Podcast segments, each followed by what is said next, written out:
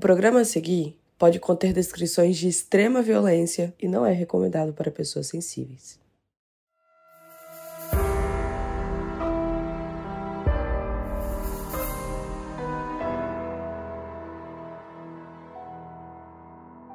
Em abril de 2017, aconteceu um mega assalto a uma transportadora de valores entre as fronteiras do Paraguai e o Brasil. E esse assalto ficou conhecido como o roubo do século. Mais de 30 assaltantes fortemente armados com fuzis, metralhadoras e granadas participaram do roubo. Ao todo, eles roubaram quase 12 milhões de dólares, o equivalente a 55 milhões de reais. Hoje a gente vai falar sobre a nova série DNA do Crime da Netflix, uma série ficcional de ação policial, mas que é inspirada em crimes reais. Eu sou a Mabê. Eu sou a Carol Moreira. E a gente está aqui com o diretor e criador da série, Heitor Dália, e a gente vai bater um papo com ele sobre tudo.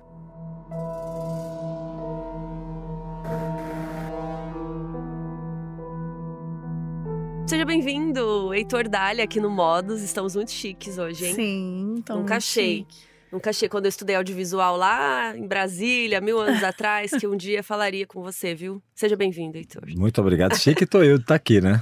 Você agora adentrando o mundo do true crime um pouco. Um pezinho ali no true. É, é crime, mas não é 100% true. o DNA do crime. É, na verdade, assim, né? Não é exatamente o gênero true crime, mas é inspirado em crimes reais, né? Acho que tem uma pequena diferença entre histórias baseadas em crimes de verdade e os true crimes, como a gente costuma chamar, que são esses crimes, talvez com outro tipo de violência, né? Normalmente uma pessoa ou pequenos grupos, não grandes corporações, organizações, facções, né? Que aí tem um Uhum. pouquinho de diferença, mas é um- uma história real, inspirada nu- não só numa, né? Em algumas histórias reais que a gente né, usou como ponto de partida. E a principal é esse assalto que aconteceu na seguradora no Paraguai, né? Seria esse o principal, assim. Sim, estava te contando ali no começo que a gente, na pandemia, todo mundo em casa, né, sem ter o que fazer, vamos desenvolver projetos, né?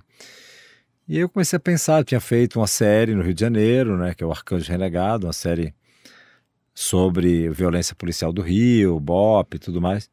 E a série foi um grande eh, acontecimento de audiência na plataforma, né, no Globoplay. Globoplay, é. É, e eu fiquei pensando, o que que eu. Né, deu certo, vamos fazer uma outra coisa nesse universo também, né? E eu comecei a pensar o que é que me, me interessava nesse, nesse mundo aqui. E umas coisas que sempre me chamou a atenção foram os assaltos a banco, né? Especialmente os domínios de cidade, que é uma modalidade de crime 100% nacional, é invenção brasileira Exclusivo. exclusiva do Brasil. Não existe literatura policial em nenhum lugar do mundo que tenha alguma coisa parecida com isso, que é um grupo criminoso, altamente treinado, que faz investimento de milhões, planejam roubos a bancos ou bases de valores, param a cidade, subjugam as forças policiais e levam dinheiro, e rotas de fuga planejadas, crimes altamente elaborados. Isso me chamou a atenção. Eu Falei, "Pô, vamos, faz- vamos tratar desse assunto, né? Desse crime contra o patrimônio Uhum. nessa escala, né? E que tem uma coisa cinematográfica, né? espetacular nesses crimes, né? Comecei a, a consultar colaboradores, né? Pessoas que trabalham com isso. E a gente começou a entender que tinha Trabalha esse... com assaltos? também, né? Mas aqui, no caso, a gente estava trabalhando com consultores da Polícia Federal. Ah, tá. É, E aí começaram, teve Campinas, Recife, Criciúma, Araçatuba, Uhum. vários. E teve esse assalto particular no Paraguai que me chamou a atenção, né? Que é Cidade del Leste, um outro país, criminosos brasileiros atravessam a fronteira, param a cidade e, e executam o maior assalto da história do Paraguai. Então isso me, me chamou a atenção. No começo ainda não, não tinha escolhido qual que era o caso que a gente ia se basear, né? E logo depois, assim, tipo, eu estava nessa pesquisa, a Polícia Federal ganhou um prêmio que chama DNA Hit of the Year, que é como se fosse um Oscar da investigação policial, assim. Sim. É, aí eu falei de DNA, uma investigação a partir dos DNA, que eles levantam 60 perfis genéticos e começam a conectar com aquele crime e com outros crimes que aconteceram antes no Brasil, em diferentes lugares do Brasil, e de- crimes que aconteceram depois daquele, entendeu? Que foi a primeira vez que o Brasil usou, né, DNA e, e o banco de dados para conseguir encontrar Sim, é, essas pessoas, né? exatamente. Já tinha, até já tinha começado, já, já tinha um tipo de. com o início de uso de DNA com a polícia de São Paulo Uhum. para crimes mais forenses, assim, tipo uma investigação, um assassinato, uma coisa assim. Mas não nessa escala. Sim. E esse crime, né, essa investigação ganhou esse prêmio, né, ganhando de investigações da França, dos Estados Inclusive é Unidos. citado na série o prêmio. Sim, exatamente. Desculpa o spoiler. É. Mas achei Sem spoiler desse engraçado. papo, hein? É, mas assim, é, a- a spoiler tá dado no nome da série, né? DNA É, do crime, é. né? Então, É, eu amei a salsicha. Salsicha. É. É, E é real a história da salsicha. É né? real. Eu ia perguntar, eu ia A história perguntar. da salsicha é de verdade, por incrível que pareça. Gente, uma salsicha com DNA. Cuidado com as salsichas que você compra Ah. e fica seu DNA lá, viu? É, exatamente. E aí eu fui entendendo com o passar do tempo. No começo eu achei que era uma série sobre assalto a banco, domínio de cidade, e é também, né? Depois eu achei que era uma série sobre DNA, né? DNA não só o DNA da investigação, mas o DNA como a nossa natureza profunda, né? O que, é que a Uhum. gente é de verdade, o que é que está no nosso DNA, né? Sim. É, na nossa natureza criminosa, na- o bem, o mal, as questões mais pessoais. E por último, eu entendi que era uma série sobre fronteira. Fronteira, a nossa fronteira brasileira, com os outros países da América Latina, né, que a gente tem 17 mil quilômetros de fronteira seca. A gente não consegue controlar essa fronteira. Os Estados Unidos têm 3 mil quilômetros com o México e não consegue controlar. Imagina a gente com 17 mil quilômetros. É impossível. Países produtores de cocaína: Peru, Colômbia, Bolívia, Venezuela. E essa produção desses países, junto com o Paraguai, que é um hub criminal, né, virou né, um estado muito tomado pelo crime, e onde se todas as operações acontecem ali, contrabando, tráfico de armas, o escoamento dessa produção dos países produtores via Paraguai e depois entram no território brasileiro, metade da produção mundial passa pelo Brasil para ir para a Europa e outra metade vai, sobe para o México e vai para os Estados Unidos. Uhum. Então, assim, aí eu descobri que tinha esse assunto aqui, entendeu? Que a gente não fala muito nisso. Né? Assim, a gente tem grandes eh, grupos criminosos no Brasil que fazem operações transnacionais e se conectam, né? Assalto a banco, contrabando, tráfico de arma, tráfico de droga. É, uma- é toda uma rede de conexões, lavagem de dinheiro, que se conectam e passam por essa fronteira, entendeu? Então a gente acabou descobrindo que a nossa série era sobre a nossa fronteira também. Tem algumas, assim, que eu me lembre, né, de séries sobre fronteira, tem Narcos, né, que eu assistia bastante e também realmente não conhecia nada brasileiro que falasse sobre o assunto. Quais foram as inspirações para DNA do crime? Não exatamente como série, mas quais foram as inspirações de uma forma geral? Olha, a primeira inspiração, sem dúvida, e de longe de todas as outras, a realidade. Porque a gente não precisou ir muito longe, né? Porque a Sim. realidade já estava dando tudo que eu queria, entendeu? Assim, a gente teve os casos reais, casos espetaculares. E se andar de cima do crime, quem está falando de um, não é assim, o favela movie, não é o varejo que você está acostumado a ver, né? Assim, da troca de É tiro. complexo, né? É uma, é uma, são operações altamente complexas. São grupos criminosos que se coligam de um jeito todo particular, nem se conhecem, se coligam para fazer esses assaltos. Tem planejamentos de um, dois anos, Uhum. gastam milhões de dólares no planejamento para roubar muito mais milhões. Então, assim, isso Me aí. lembrou o Ocean's Eleven, sabe? É, Um pouco, que eles vão assaltar o cassino e aí tem todo uma, um plano gigante, né, por trás. É por aí, entendeu? Só que assim, é real, são casos reais, são é, criminosos brasileiros com um alto grau de complexidade, que é essa, é ter essa coisa dessa série, né? Tanto a polícia é muito competente quanto o, o bandido é muito competente, né? Os dois na sua competência máxima numa luta de protagonismo antagonismo. E você vê, então essa foi a minha principal inspiração. Eu trabalhei com consultores, com ex-assaltantes de banco, com egressos do sistema penal, com policiais federais, com policiais civis, com agentes da Força Tática. Então a gente foi. Então, assim, agora, obviamente, né? Sou um diretor de cinema, gosto de filmes e, e a gente vê filme e, e adora, né? sim. ver coisas que se relacionaram com esse tema, né? Então, o tema da.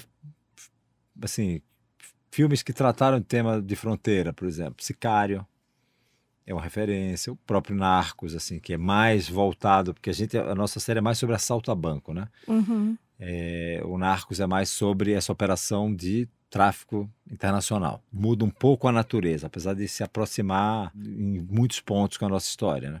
A gente está acostumado a ver muitos, muitas obras que se passam na fronteira dos Estados Unidos com o México, né? No Texas, Sim. no assim, sabe? E é, a fronteira é um lugar comum, né? Os irmãos Coen, é, No Country to Old Men, né? Tipo, uma história de fronteira. Sim. É, então a gente tem isso no imaginário. A gente, o que não tem no imaginário é a nossa fronteira, que a gente nunca viu. Assim, as pessoas ouviram falar de Foz, muita gente já foi ver a cachoeira, mas não conhece a fronteira. A Eu gostei muito que você escolheu usar uma imagem do rio, que o rio é daquela cor de barro, né? Sim. E eu achei isso muito especial, porque a gente não vê, porque, sei lá, alguém deve olhar e falar, ah, mas é feio o rio, não tem cor de água e tal. Mas é o Brasil, né? É, é isso, é a fronteira ali, é esse rio, né? Sim. Eu achei muito interessante essa escolha. Na hora eu falei, olha que legal, né? Usar a imagem. É, porque a gente, a gente assim, a gente visa o entretenimento, né? É uma série que ela é, busca uma grande audiência, é uma série feita para todo mundo, ela é muito aberta, né? Ela é inteligente, é uma série inteligente, bem feita, num padrão de produção né, que a gente normalmente só costuma ver nos, nas coisas americanas, né? Eu acho que a gente foi uma das nossas desafios era criar uma, uma série para competir nesse mercado internacional, mas é uma série brasileira, né? se passa na nossa fronteira, a trilha sonora é o funk. Uhum. Né, que a, gente... a, a trilha sonora da série é muito boa. Né? E a gente usou o funk como elemento de trilha de ação, né? Eu amei, porque começam os tiros, né? Faz tu, tu, tu. Aí de repente os tiros vão virando funk, assim. Sim. Eu peguei, ó, eu vi, tá vendo? Tem rap eu achei também, bem legal. É bem. Achei bem Brasil, assim, na escolha das músicas. Porque é isso também, né? Muitas vezes a gente vê produções brasileiras e de repente só tem música gringa e tal, e a gente tem uma riqueza também Sim. na música, né? E você falou de da produção ser muito grandiosa, né? Então vocês gastaram um orçamento aí da Netflix, né? Grandioso. Olha, é, foi um orçamento grande, mas se você olha o valor de produção, ele é maior ainda do que o orçamento, entendeu? A gente uhum. fez uma manobra, uma expertise, graças a esse, eh, de eu estar trabalhando e especializando nessas séries, né? Eu vim fazendo uma, duas, três, essa é a quarta seguida nesse gênero. Então a gente conseguiu um valor de produção muito grande, porque se você comparar com as séries americanas, não é o mesmo valor. Mas eu acho que a gente tem, acho que a tônica que a gente tem, tem ouvido das pessoas é que a gente está inaugurando um outro patamar na produção do audiovisual brasileiro, trouxe uma novidade que até então a gente não tinha visto com essa força nas telas e que até eu até sinto até feliz porque às vezes até rola um ufanismo assim, olha, um orgulho de ser brasileiro. A gente é Sim. é capaz de fazer, a gente é capaz Sim. de entregar essa qualidade, né? Assim, tipo, com uma história muito brasileira, com a nossa fronteira, com o nosso jeito, nossos personagens, a nossa cara, mas que de alguma maneira, assim, essa história pode ser reconhecida em qualquer lugar do mundo, né? Porque aquele, aquela dupla. É sobre as pessoas, né? É, aquela dupla de policiais, a... essa fronteira que a gente já já viu em algum outro lugar, né? E a gente sabe, a gente, né, pelo menos do que a gente vê assim, é, é sempre. Você tem sempre um budget que você vai lá enxugando, enxugando, enxugando. Então a gente sabe que por mais que seja um valor alto, muito provavelmente você teve que fazer várias manobras. Aí vocês tiveram na equipe, fazer várias coisas. Eu queria entender um pouco assim. Por que foi tão caro? Tipo, por exemplo, é, eu vi que foram 68 dias de gravação. Você falou é, a respeito de ter esses, essas pessoas que que você foi os consultores. É, a gente sabe que tem muita ação, a gente viu. Também tem muita coisa da investigação, da tecnologia. É, foram mais de 100 locações.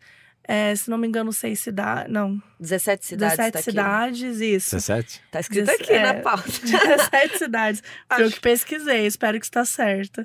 Mas, Mas se é... você não lembra, é. Não, o número de cidades é porque eu tenho dúvida se era 17 ou se era 27, eu não sei. Entendeu? Tá 17. É, 17. Foram, é isso mesmo, 17 cidades, 136 locações, 68 diárias. Então é uma coisa muito grandiosa, assim. Você podia falar um pouquinho sobre isso, porque eu acho que essa parte é muito interessante, tá. né? Então, eu, eu inverteria a pergunta. Eu, eu perguntaria assim, por que, que foi tão barato? Mas é, isso é muito louco, porque é. quanto mais dinheiro você tem, mais você quer gastar. Sim. Porque você Exato. fala, não, então agora se a gente pôr aqui uma luz assim, não sei da onde, aí você vai, né, criando mais ideia para encher. Exatamente. Aliás, como, como você conseguiu fazer isso com, com esse budget? Então... É, porque assim, assim, a gente teve carro, avião, helicóptero, perseguição de lancha, é, perseguição de carro com oito precision drives ao mesmo tempo, milhares de armas, figurantes, assim. Então é uma série muito complexa, né? Assim. E como é que você faz assim? Aí eu tenho, eu fui aprendendo uma estratégia de produção com o tempo, né? E eu filmo muito rápido. Tem essa coisa a meu favor. Dois meses, pô. Não, foi muito. Eu acho muito rápido Foi pra uma muito série. rápido, desse tamanho, né? Ah, Assim, então assim, aí eu fui desenvolvendo vários sistemas de planejamento, de execução dessas grandes cenas, desses set pieces de ação, que você precisa ter muita coragem para fazer e muita essa é uma cena que, por exemplo, nos Estados Unidos você faria em quatro, cinco dias, a gente fazia em um, Uma diária. entendeu? Então, mas você Uhum. precisa ter a competência para fazer isso em uma diária, porque se for custar cinco, É Aí o dinheiro não vai dar. E você, con- se você consegue fazer em uma ou duas, você consegue pegar aquele dinheiro e pôr na frente da coisa. câmera. Assim, tipo, ou em outra cena, ou põe tudo ali, entendeu? Mais carros para explodir. Mais arma. mais Mais, arma, mais, mais fogo. Então Sim. você consegue fazer o valor de produção aumentar. Se você estende muito tempo, você não tem como ter isso, porque tempo é dinheiro e aí você acaba tendo que reduzir a sua ambição de, de produção, de execução dessas grandes cenas. E eu sabia que era uma série desde o começo, era uma coisa minha, porque tinha uma linha, de, é uma série investigativa, né? uhum. sobre um quebra-cabeça de investigação policial, que é o que faz as pessoas também se interessarem Ver muito pela, próximo. é, e estão acompanhando aquela investigação. É uma série sobre personagem também, que tem personagens muito interessantes, né, com as suas complexidades. E é uma série de grandes set pieces de ação, né? Uhum. Que essa é o grande a grande novidade dessa série. Porque até nos Estados Unidos você vê que não tem muita série com grandes set de ação. Às vezes tem um, dois, porque é muito caro a ação. Filme a gente está acostumado a ver. Uhum. Filme é. de 100 milhões de dólares, aí você vai, ele é de ação o tempo inteiro, um 007, um, Sim. sabe, esses filmes que têm ação do começo ao fim, entendeu? Em série, até nas séries americanas, você não vê tanto, assim, porque é muito caro isso.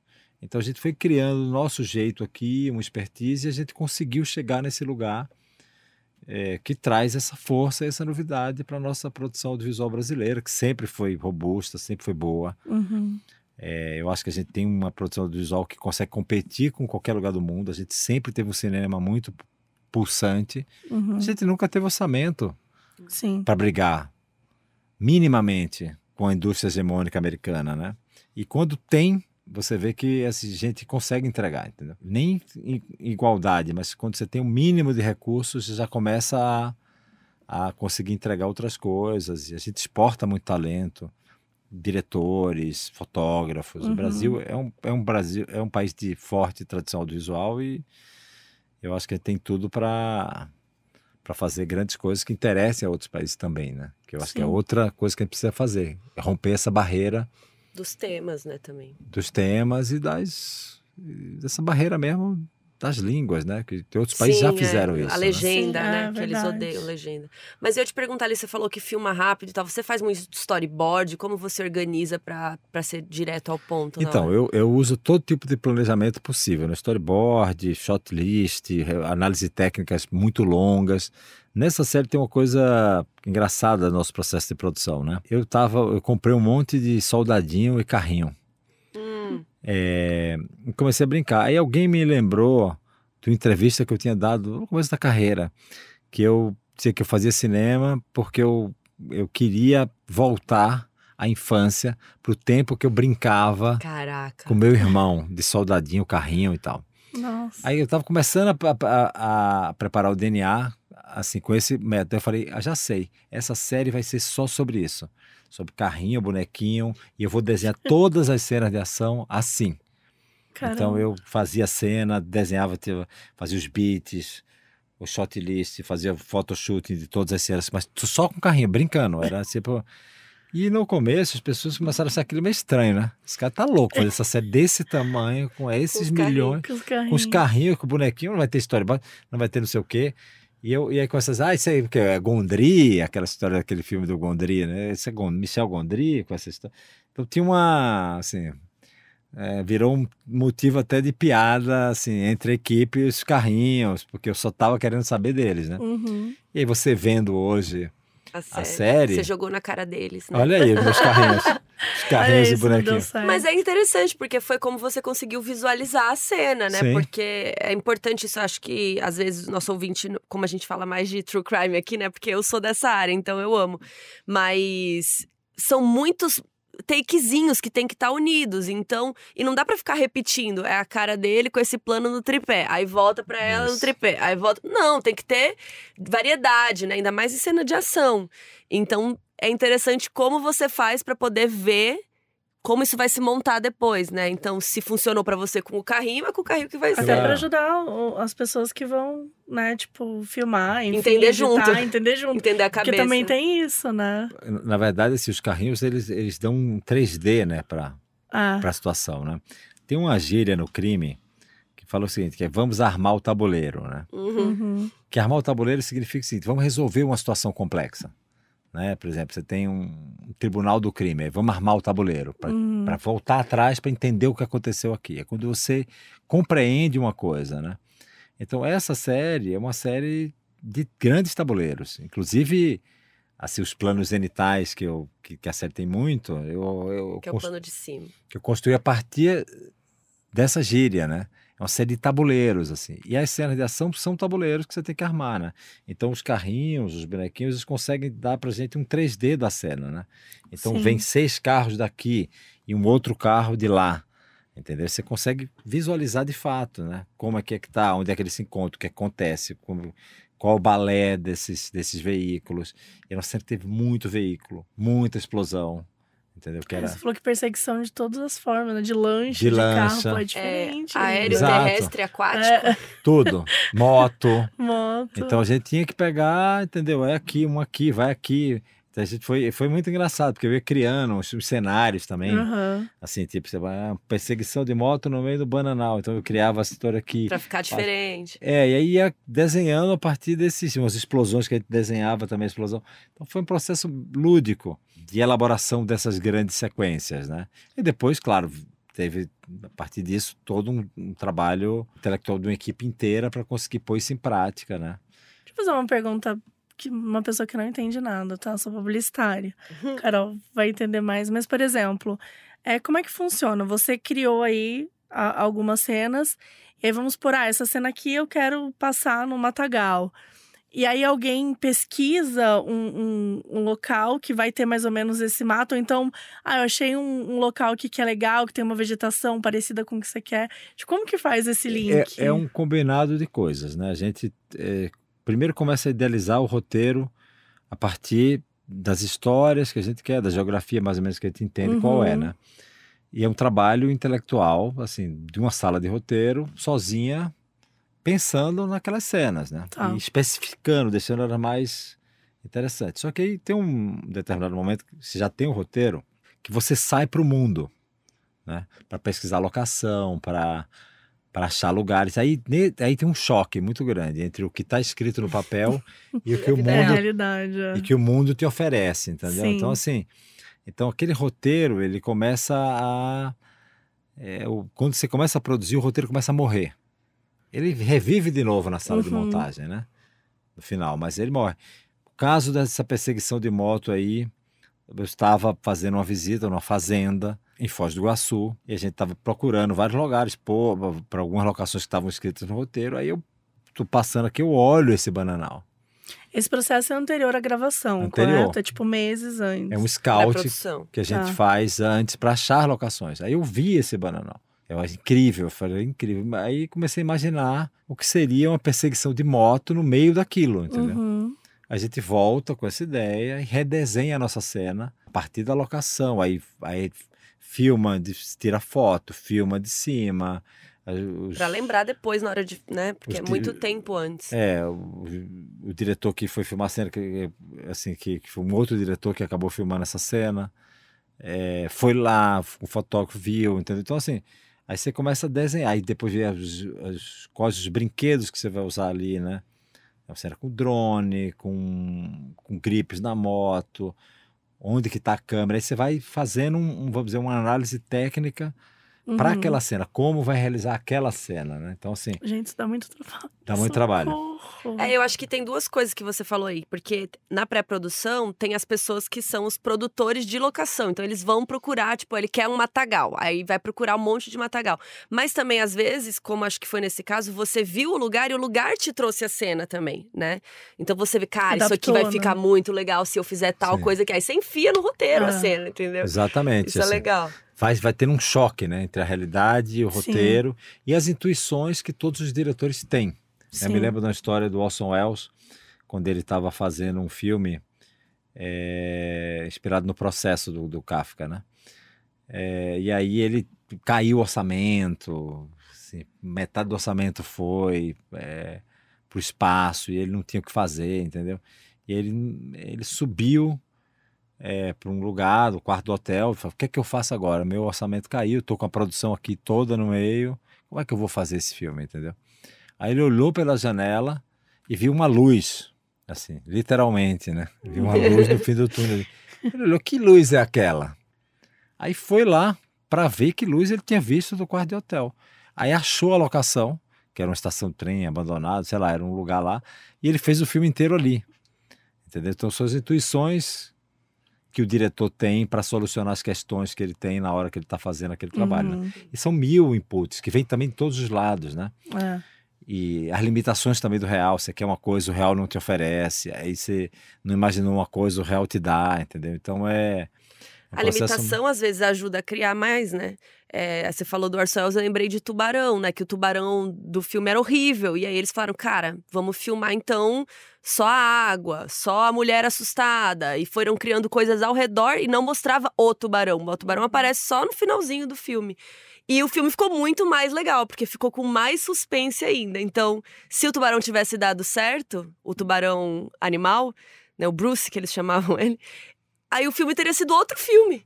Talvez não tivesse. Não teria É, sido tão legal. Exatamente. Vamos esconder legal. esse tubarão, né? É. Então é isso, assim. Acho que é. O processo de produção é muito, é muito físico também. Uhum. Sabe, assim, tipo, tem o, a elaboração do roteiro e tudo que acontece antes é muito um trabalho de inteligência, né? A filmagem é físico, é uma guerra que acontece no campo de batalha real, ter mortos e feridos, sobreviva quem puder, entendeu? Qual a sua parte favorita? Olha, eu, eu, na verdade eu gosto de tudo, assim, eu gosto muito da parte de, de preparação, que eu acho que é um, mais que um trabalho de planejamento estratégico, né? Eu jo- gosto de jogar xadrez, então eu gosto de pl- planejar ideias, planos. A hora do- da filmagem, você ter guerra, aí é isso que eu falo, é a Tem que ser direto, né? É, aí é um, meu, aí é um campo de batalha, é uma loucura, é alto rendimento, é muito intenso, é o momento mais, vamos dizer, mágico da coisa, é onde a, a mágica acontece, né? Sim, você De vê tudo verdade. tomar forma, né? Todas as decisões, as milhares de decisões que você tem que tomar todo dia, é, gente sempre fala assim que uma equipe de cinema é um navio pirata, né? Que parte com um monte de pirata dentro, sem saber o que é que vai fazer, se vai saqueando o que dá, vai, entendeu? É... Uma É isso. surpresa. É uma surpresa. Então, assim, é- é- então fazer um set, set é sempre muito desafiador, muito intenso, muito rico. As memórias estão aí, porque é a parte mais difícil. Sim. Mas as partes mais gostosas são outras, que eu acho que é pra- o planejamento e depois na, edi- Assistir. na edição, quando você está ali, no ar-condicionado, Sim. vai montando a cena. É tranquilo. Você gosta de participar da edição Sim, bastante? sim. Porque a edição é a última escrita do filme, né? Você reescreve aquilo que está no roteiro e que desaparece nesse confronto com o real, né? Desse choque, que o roteiro ele some, ele é pulverizado, assim, tipo, ele é desintegrado totalmente. Ele renasce na ilha de edição. Então, aquela ideia que você teve lá no começo, que passa por tudo aquilo, ela volta a tomar forma. Parecia que, que aquela ideia que você tinha, aquela não vai nunca mais voltar, né? Porque vem um ator que é diferente do que você tinha imaginado, vem não sei o que que é diferente. Então, tudo aquilo que você acha, não, aquele roteiro nunca mais ele vai pra... Aí ele, por incrível que pareça, ele Vai vai, voltando. Vai dando certo no final, entendeu? E no DNA teve alguma coisa que te surpreendeu, assim, que, que no final, ou que estava muito difícil e depois deu super certo, ou que você queria muito e não deu certo? Olha, não, acho assim, foi um, o DNA foi um processo de muito desafio, né? A gente sabia o que a gente estava fazendo. Foi um grande desafio, a equipe toda estava em pânico. com fazer aquilo, assim, ninguém achava que ia dar certo, assim, tipo, acho que só quem confiava, acho que era eu, meu produtor e sei lá quem mais. E seguiu o plano das diárias? Porque né, que tá aqui Seguiu. que foram 68, estava planejado 68. Seguimos, não atrasei um dia, Caraca. não atrasei um dia, não atrasei cinco minutos, a gente conseguiu cumprir tudo, eram, as pessoas achavam que era Seu assistente de direção deve amar você. a Nayana, minha assistente de direção, inclusive fã do programa de vocês, Ah, beijo, né? ficou muito feliz quando eu falei que ela Eu era AD, né? Eu amo isso. É. É, não, foi a equipe inteira, tinha uma equipe muito gigante, vários ADs. É, É, muita e- coisa. Quero perguntar, quantas pessoas trabalharam assim no processo do filme? Olha, eu não sei dizer exatamente assim, o número, porque são, eram duas unidades com. Se contar os figurantes. É, nossa. É, eu digo não os figurantes, mas assim, Equipe. tipo os técnicos, sabe? eu chuto umas 400 pessoas. Assim, Meu Então, Deus. E no, no, no momento maior, entendeu? Uhum. Quando ficou. Porque eram duas equipes o tempo inteiro, entendeu? Foi Por aí, umas 350, 400. Você nem sabe vai- quem é. Chega uma pessoa que você não sabe. Tem várias pessoas. Provavelmente não vai dar oi e não, não lembra, né? Tem pessoas que você não sabe quem é mesmo, que você não vai encontrar, porque os departamentos são muito grandes. Você tem, Uhum. por exemplo, o departamento de arte, né? Eh, Tem quantas locações, né? Né? Centenas de locações. Tu tem que perguntar, então, objeto para todas elas, pintura de arte, como que faz, o que, que muda, se, se pinta, se, se muda mobiliário, como é que vai, o que é que tem que construir parede ou não, construções, cenários construídos, entendeu? Então, é que são equipes muito gigantescas que vão se... é, e a, e a- Tocando, né? Pra deixar o resto e é um dominó, sabe assim? Sabe aquele dominó que você toca e um vai derrubando o outro? Sim. Pronto. Um esse- depende do outro. São as 68 diárias aí, que no caso tinham duas equipes, você pode, not- você, você pode são 100, por exemplo. Então você tem que, isso aqui, um- não, uma tem que derrubar a outra, que é o dia seguinte, entendeu? Então é que você planejar isso, 100 diárias, na sequência, só que, ok planejar 100 diárias, mas você imaginar 100 diárias onde, assim, tipo, 40% delas, assim, ou 30% delas são cenas muito complexas. difíceis, muito complexas, como sabe assim, uma Uhum. perseguição de barco num rio, e tem uma, uma traca, e depois tem um tiroteio na margem do rio, aí uma pessoa morre, aí tem explosões de granada, pessoas são... então assim, é um dia isso, aí no outro dia, ah, É, outra- tranquilo, então são, são Só um diálogo hoje. não, não teve esse dia. até teve o dia de só um diálogo hoje, que era um. Aí, quando era só um diálogo hoje, era um diálogo, mas era 10 páginas para fazer, 12 Ah. páginas para fazer. Então, assim, Muito diálogo. porque era muito diálogo, entendeu? E aí. Então, assim. Mas, assim, a graça também tá aí, né?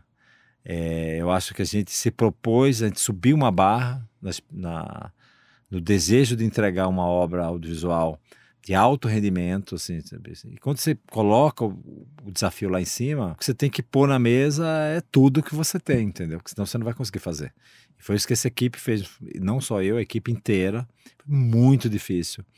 Muito calor em Foz, a Hum. temperatura altíssima. E detalhe, calor seco.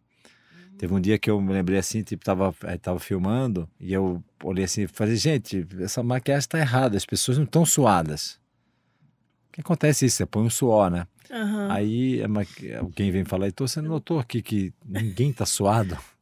Aqui nem, tem, tá esse calor, mas você não, você não sua, porque é muito seco. Então, assim, foi muito difícil, assim, muita gente passou Então, tira mal. o suor do ator. Tira o suor. Eu falei, ah, então tá certo, sem suor. É, Muita gente passou mal? muita gente passou mal Nossa. por causa do calor. Várias pessoas, assim, sabe, tiveram. Cada dia caía um, sabe assim?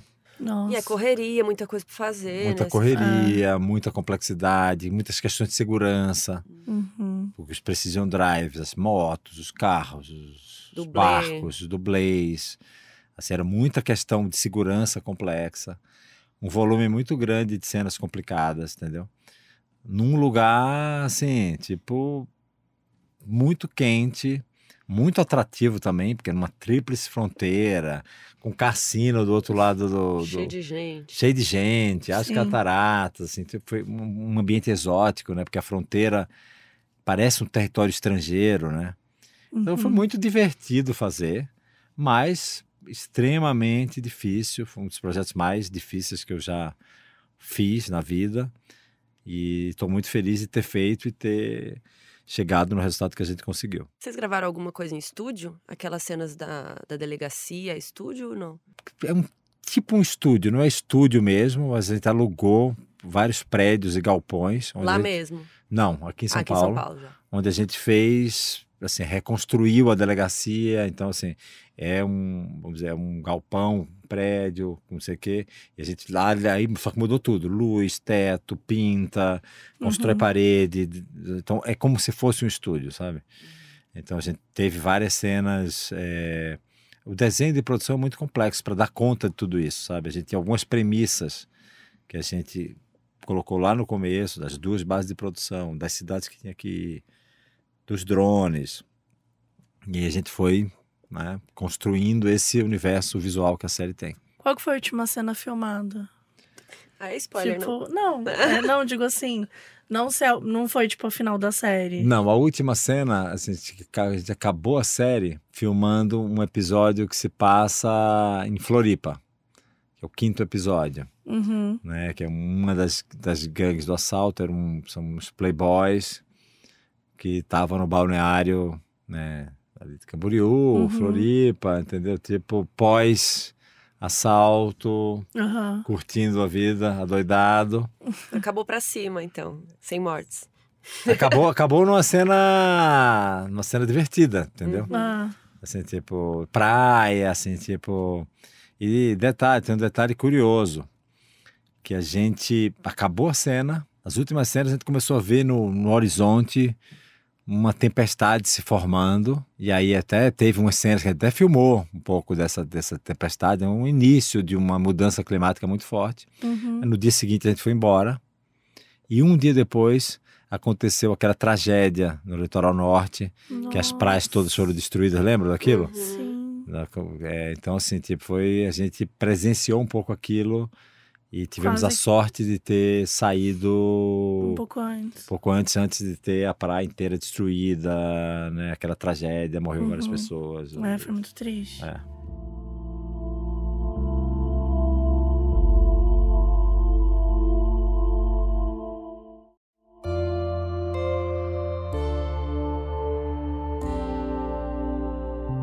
Voltando um pouco para a série, é, a gente falou muito sobre as cenas de ação e comentou mais ou menos sobre a investigação, né? Porque a série é isso, elas são muitas cenas de ação, muita coisa acontecendo, mas ao mesmo tempo a gente acompanha ali a Polícia Federal investigando e usando algumas tecnologias que geralmente a gente não costuma ver em série brasileira, né? A gente vê muito em CSI, essas séries americanas e tal. Como é que foi isso? Assim, você já conhecia alguma? Foi muito, teve muito estudo dessas tecnologias? Então, a gente trabalha com consultores, né? A gente, investi a gente investigou, né? Nossos roteiristas viraram investigadores e a gente pegou muita fonte primária de como acontece de fato, entendeu? Então, Uhum. assim, a investigação do DNA é, é uma coisa que eu, uma coisa que eu- um termo que eu aprendi que chama análise de vínculo, onde você vai construindo uma, um grande quebra-cabeça, entendeu? Então, Sim. esse evento é coligado a esse evento, que é coligado àquele evento, que é coligado àquele evento, entendeu? E o DNA ele faz isso. Então, assim, Sim. eu achei um DNA aqui na casa que foi usada como base para o assalto em Cidade del Leste. Esse Uhum. mesmo DNA foi encontrado três anos antes numa, numa rouba carro forte no Nordeste.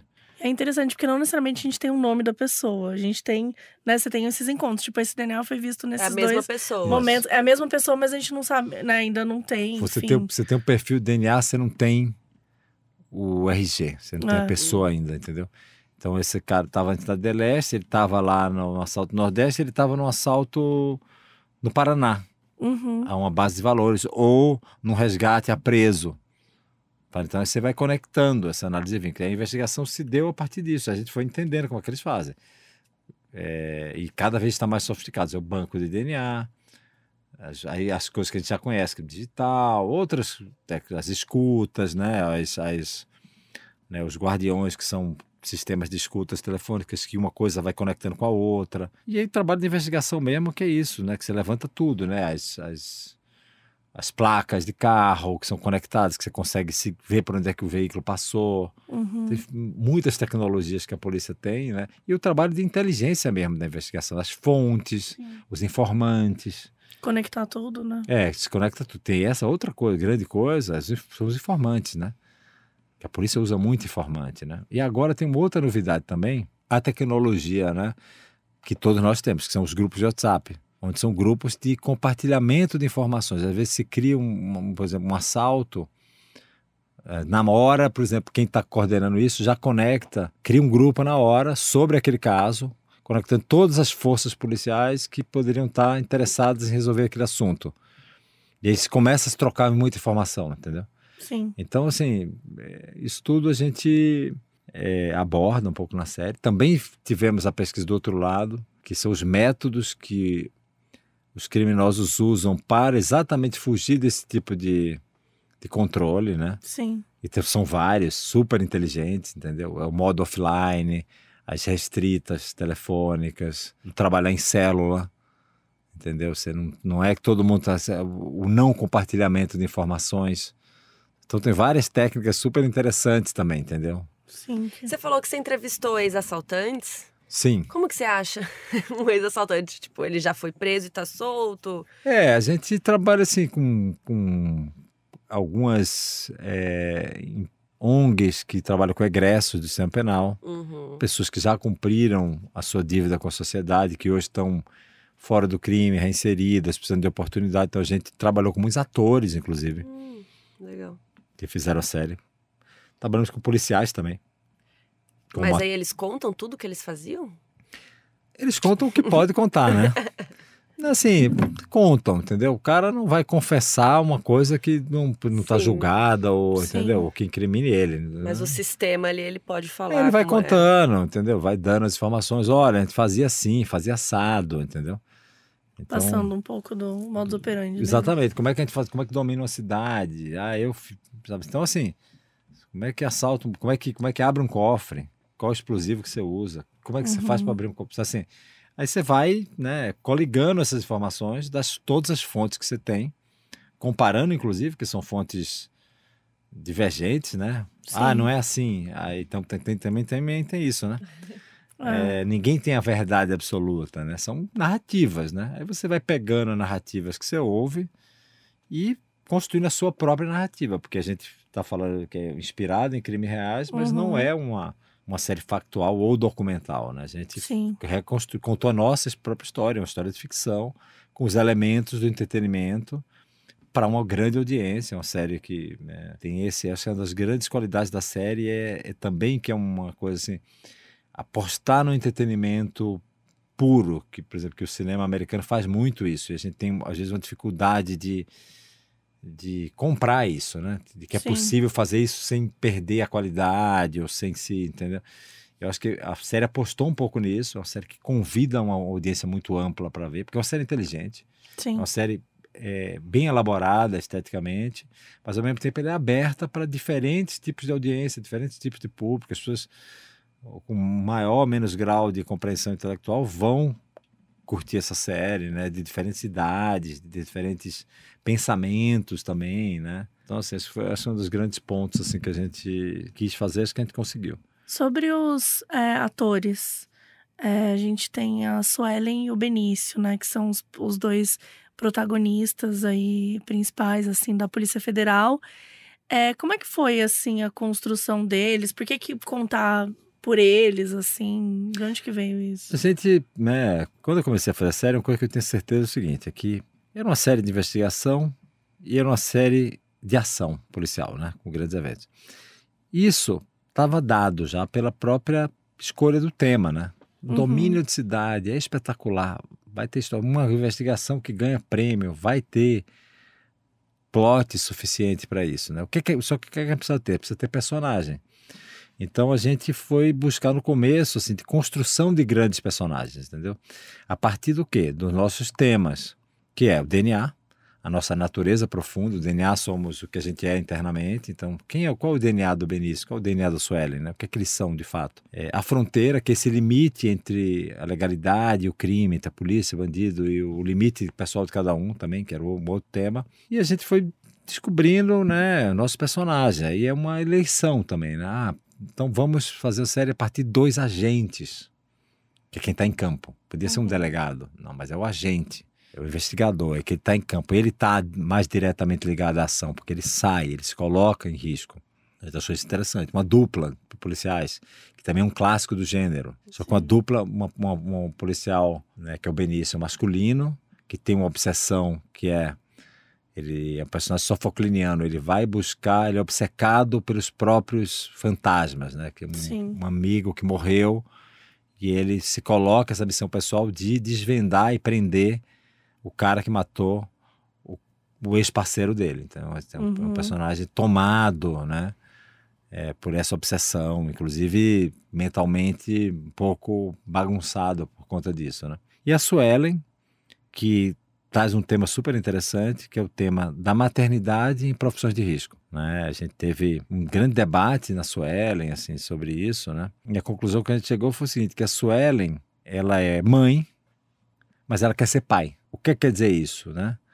Que é até uma construção né, complexa de falar, mas assim, que a, os pais têm dado por garantido certas coisas. Eu, eu sou pai, mas eu tenho minha profissão, eu não vou abrir mão de uhum. nada, eu, eu, eu tenho a obrigação de seguir minha carreira profissional, meus desejos como né, profissional, então isso está dado para qualquer homem. E a mulher não, tem esse dilema entre a profissão e a maternidade, como conciliar, assim, aí a gente chegou até né, a nossa roteirista mulher, a Rosana a Vera, que colaborou na primeira parte o roteiro fala: não, ela não tem esse dilema.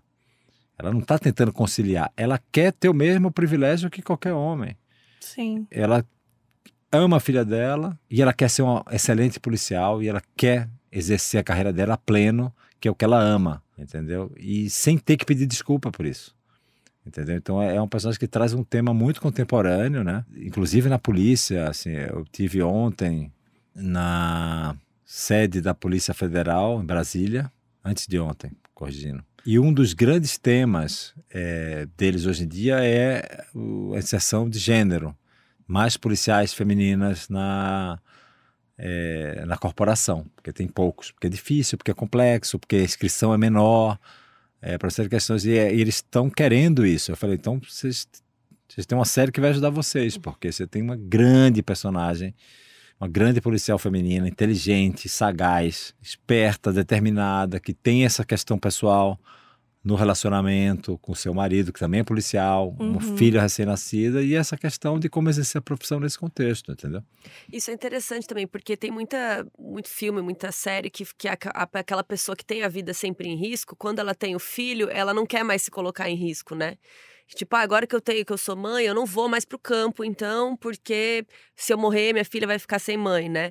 E, e o caso dela é o oposto, né? Ela quer ir pro campo, sim, porque é o que ela ama fazer, né? Sim.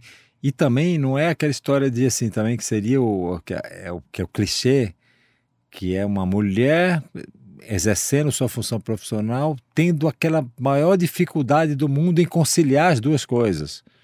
Espera aí, não tem que conciliar nada. Ela tem que ter o direito de exercer a profissão dela a pleno, assim, tipo, e é isso, claro que tem um preço a pagar, tem, mas é isso, essa condição está dada, ela tem esse direito, entendeu? Sem ficar se martirizando ou que era um caminho mais óbvio também, né? Como a gente já vê isso em várias, até uma, a mulher sofredora conciliando o trabalho com a casa, entendeu? Não é isso, a Sueli não é essa pessoa. Ela é alguém que sabe o que ela quer, ela ama a filha dela, ela tem um casamento que ela achava que queria certas coisas, depois descobre que, na verdade, não, que ela queria outras e que ela, para estar tá feliz, até para poder cuidar da filha dela como ela acha, ela vai fazer o que ela precisa fazer. Entendeu? Então, assim, é um personagem complexo, traz um tema muito atual. É, e eu acho que isso vai trazer, às vezes, né? As pessoas têm esses clichês também que eu também é, não concordo muito que assim, ah, gênero policial ou, ou gênero de ação ou crime, né? É uma coisa de público masculino, entendeu? Eu não acredito nisso, entendeu? Assim, que true crime é um gênero mais feminino, até pode ser que tenha uma quantidade maior que assista, mas eu acho que esses gêneros são para todo mundo, entendeu? Assim, você pega grandes diretores trabalharam com, com crime, né? Scorsese, Coppola, David Fincher, é, os irmãos assim, são uma infinidade de diretores é, fizeram o gênero policial e que todo mundo viu, todo mundo gosta. Assim, as pessoas gostam de coisa boa, né? Assim, sabe? E eu acho que as mulheres também, é, é que às vezes, assim, algumas construções talvez não, não convidassem, né? O jogo. Aqui gente tem uma protagonista feminina super interessante, uma mulher que todo mundo vai se identificar, entendeu? As mulheres, principalmente, mas os homens também. A Sueli é uma personagem sagaz, inteligente, né? É bom você ver uma pessoa assim em ação, entendeu? Então eu acho que essa, essa série vai trazer isso também, entendeu? Vai trazer esse, essa discussão também de gênero é, para questão policial. E o Sem Alma? Sem Alma, um personagem que eu amo, né? Um dos antagonistas, a série tem dois grandes antagonistas. O Sem Alma, que é o antagonista dessa temporada, a gente planta o outro, que é o, que é o Isaac, que é o chefe da quadrilha fantasma, uma quadrilha altamente sofisticada. O Sem Alma é um personagem em contradição, matador, faccionado, quer sair, quer sair do crime, achou um amor verdadeiro é, e achou a igreja. Ele nele, né, como um pastor fala, acontece uma luta entre Deus e o diabo.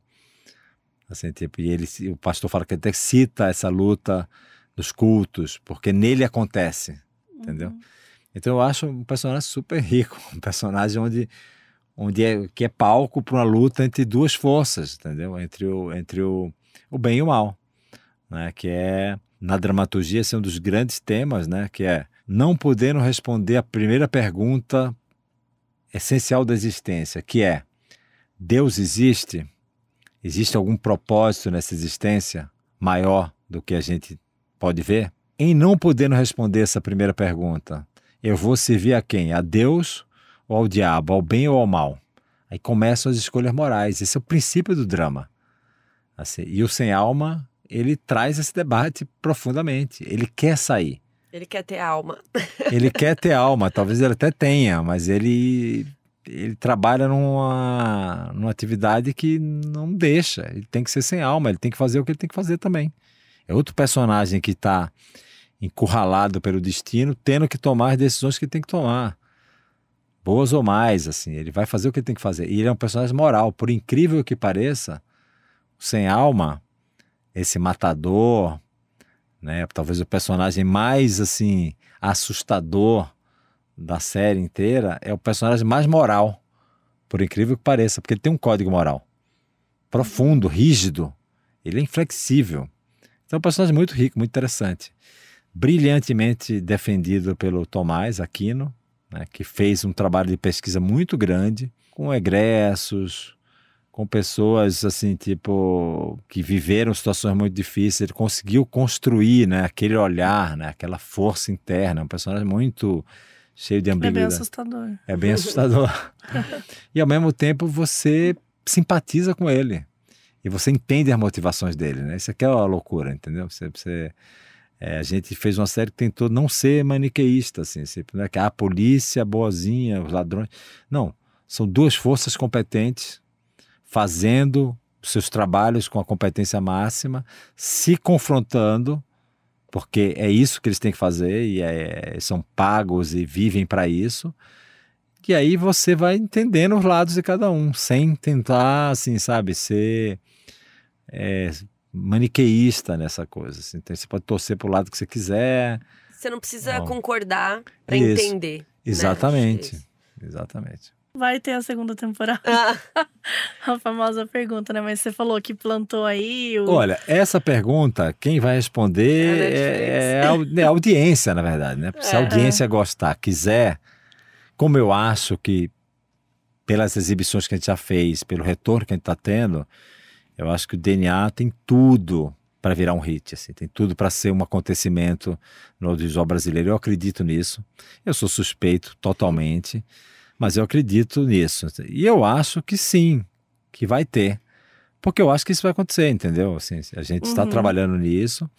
Claro que para ele, ele existir, o mundo precisa querer, né? E depois a Netflix também, também né? Sim. Mas se, se, as pessoas quiserem, a Netflix vai querer também, entendeu? Sim. E eu acho assim que por tudo que a gente fez até aqui, por tudo que a gente tem visto, eu acho que tem tudo para ter, né? Eu torço muito para isso e acredito que vai, sim. Então, galera, hoje estreou o DNA do crime na Netflix. Vão lá assistir. E obrigada, Heitor, por ter vindo aqui participar pelo papo. Foi muito legal. É. O papo foi ótimo, adorei vocês aqui. Papo ó, ficaria aqui a tarde inteira falando. e boa sorte, espero que tenha, então, a segunda temporada aí. É, a gente volta aqui, volta. eu volto, combinado. A gente conversa na próxima. Fechou, gente. Obrigado, viu? Obrigada. Imagina.